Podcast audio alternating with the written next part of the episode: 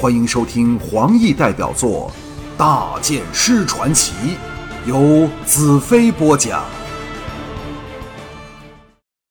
龙姨听到自打屁股，俏脸更红了，但却忍不住扬起脸来，甜甜一笑，道：“大剑师，你看违规的情况越来越严重了，龙姨是否应该自己打自己？”说完这语带双关的话。他连狱警和伸开衣领里丰满的胸肌也烧得火红起来，叫人真的想探索一下更里面的颜色。这是我到净土后所遇美女中最易羞红的女子，而这也是她最动人的地方。那种霞烧玉颊时的娇艳欲滴，叫人无法抵挡，难以抗拒。或者，我是想看她的艳红娇羞究竟会达到什么地步，又或者。我是受到天眼眼神的刺激，不想再给什么规矩所约束，脱口道：“你怎么会有和饶迪相同的问题？所以绝不用自己动手。任何男人都求之不得有这样的机会。”想不到一时情不自禁下，我竟公然和他挑起情来。是否我真的对他动了心，还是我需要这种刺激来冲淡对彩柔将来命运的战栗和恐惧？或者是别的原因，龙姨整个人像给烈火烧着了一般，更娇艳的羞红以双颊为中心，像新涌起的波浪般扩散着。她深情地瞅了我一眼，低下了头。红月呱呱笑道：“龙姨，快脱裤子，让大剑师打你屁股。”这顽皮贵女口没遮拦的露骨之话，令龙姨羞得更是无地自容。粉颈拼命垂下，像美丽的天鹅要将俏脸埋进胸膛里。下棋的气氛至此破坏无疑，看来没有人再有兴趣继续下棋。说真的，比起爱情的游戏，这盘棋又算得了什么？我蓦地发觉自己正处在一种极为奇怪的状态里，像一切都不是真实的，就像深陷进一个不能自拔的梦那样。而在梦里，无论你做什么事，也不用担心后果。花云的脸容忽然在我的心中浮现起来，他已走了，蓄意的离开了我。我颓然坐进椅中，彩柔走到我背后，摸着我的脖子道：“大剑师，你累了吗？”我伸手向后，将手探入她的秀发里，轻轻摸索着。心中涌起难以抑制的哀伤，想到负在肩上那些无形却有实的重担，魔女国、净土、感情的债、不测的命运，我真想从此长眠下来，静静的被埋在那彩柔丘里。我闭上了眼睛。红月轻轻道：“彩柔呀，不要再说大剑师累了，否则又吓得龙姨不知如何是好呢。”彩柔道：“大剑师即使累了，龙姨贵女也不用走。”我太明白彩柔的心意了，她蓄意要撮合我和尼雅、红月，就是希望自己将来离开我，回到巨灵的帐幕后，我身边仍有很多爱我的女子。在她来说，十个八个妻子实属常事。我既对龙姨有好感，为何不能再多一个？我睁眼道：“拿酒来。”我要你们三个陪我喝到天亮。龙姨身为主人，喜滋滋的站了起来，让我去拿酒，转身出厅去了。红月跳起来坐在我膝上，手穿过我的后颈和彩柔之间，重重吻了我一口，道：“大剑师，你的心里有很多不愉快的事，我从你的眼神能看出来。刚才在会议中。”我坚强地压下了花云离开对我造成的打击，抛开对彩柔未来命运的深切恐惧，但在这一刻，我却崩溃了下来。这时，龙姨捧着一个托盘，上面放了两瓶美酒和五个杯子，其中一个当然是给还没回来的尼雅的，她也算细心周到了。见到我们三个人搂作一团，她的神色有点尴尬。局外人的滋味自是不好受，我不由涌起怜惜，我的心是不是太软了？红月娇笑着离开我的怀里，挨着我的腿站着，一只手仍搂着我的脖子，小手温暖暖的，向龙姨叫道：“来，龙姨，我让出一条腿给你坐。”龙姨羞得几乎脱手，将托盘掉在地上，但杯子已侧翻了两个，僵在那里，不知如何是好。粉脸的艳红更是不用说了。彩柔嗔怪道：“红月，你输了棋也不用这样报仇。”红月走了过去，挽着龙姨走过来，一边笑道：“龙姨，你说公道话，我这是报仇还是报恩？”龙姨无限娇羞地看了我一眼，借将托盘放在台上的动作掩饰自己的羞态。红月仍不肯放过他，摇着他的手臂嚷道：“龙姨，你还没回答我的问题呢！”龙姨将脸埋进红月的镜里，求饶道：“红月啊，放过我吧！”红月眉开眼笑，得意之极。他们的欢乐感染了我，使我愁怀稍解。无可否认，我是个很吸引异性的男人，而且在这方面颇为自负，所以也格外受不起打击。第一次的打击是魔女百合要我离开她，事后我将所有愤怒发泄在华倩的肉体上。第二次打击就在刚才，就是花云要离我而去，直到花云说要走时，我才知道对她已是情根深重。我是否太多情了？眼前已有彩柔、倪雅、红月，甚或是龙姨，但我为何仍情不自禁地念着花云？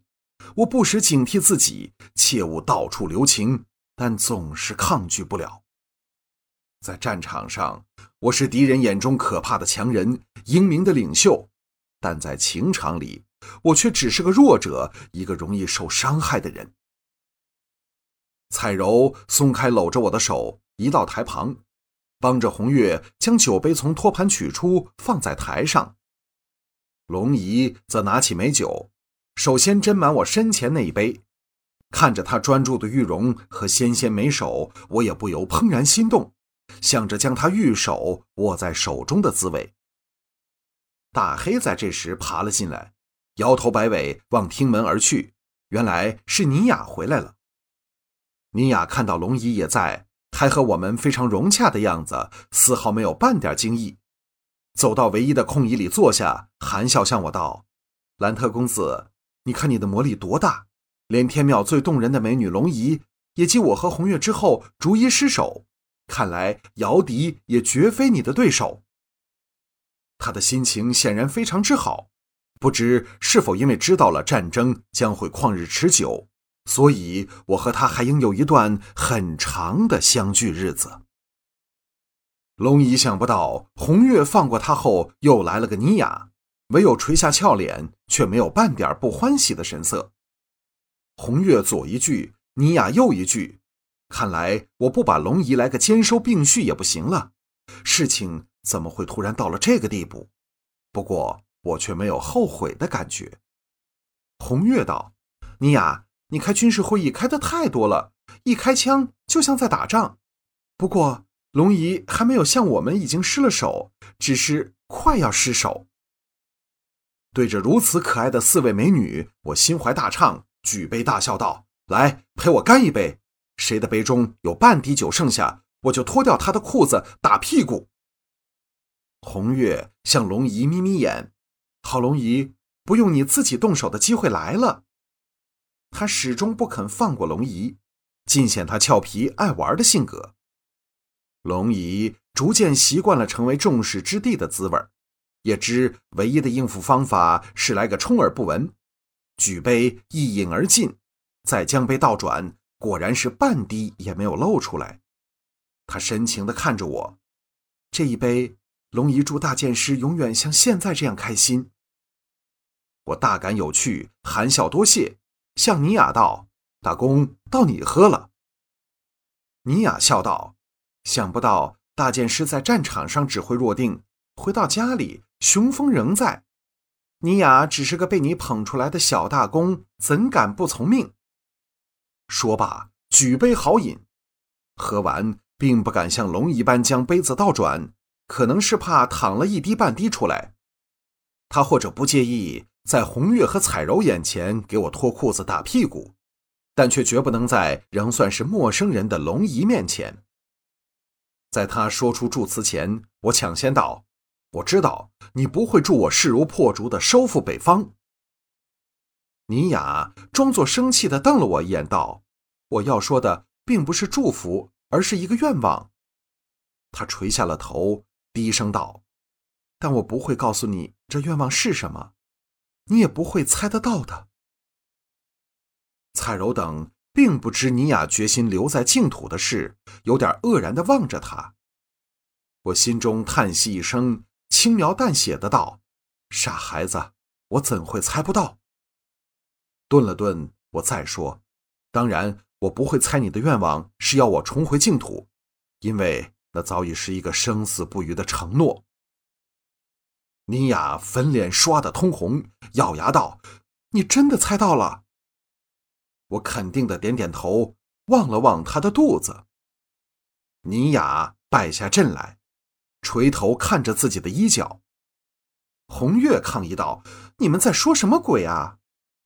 我望向彩柔，她脸上露出似明非明的神色，若有所悟。我轻喝道：“小彩柔，到你了。”彩柔吓了一跳，慌忙举起酒杯，不慎溅了几滴出来。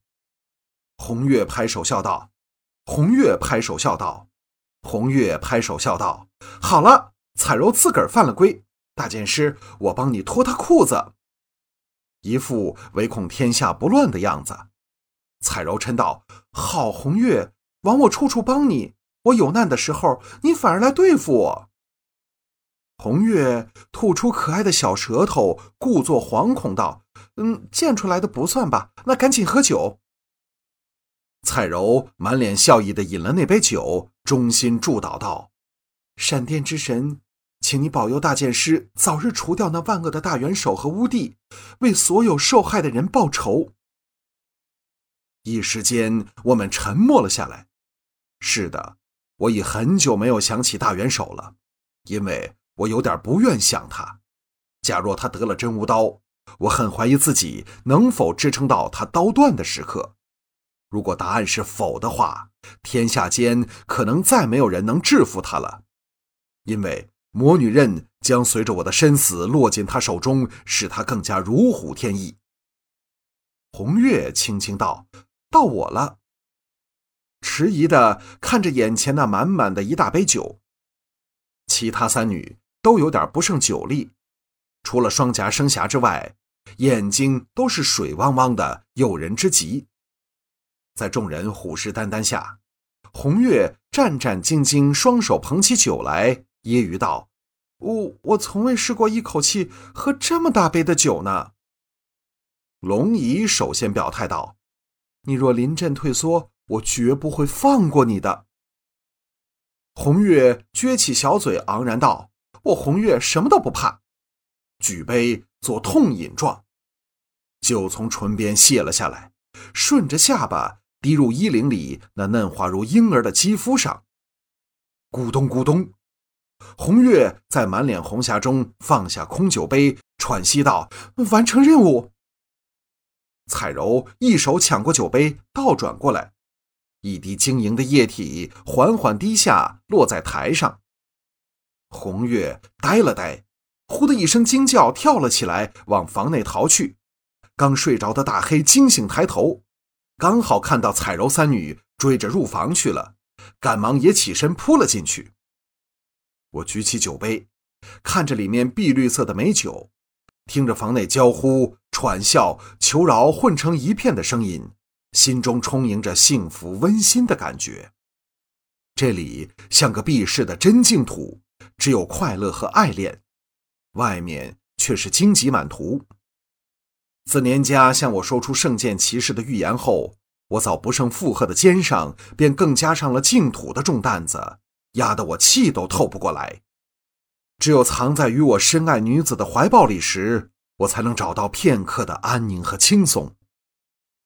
龙姨的呼叫声传了出来：“我们按住他了，大剑师，快来！”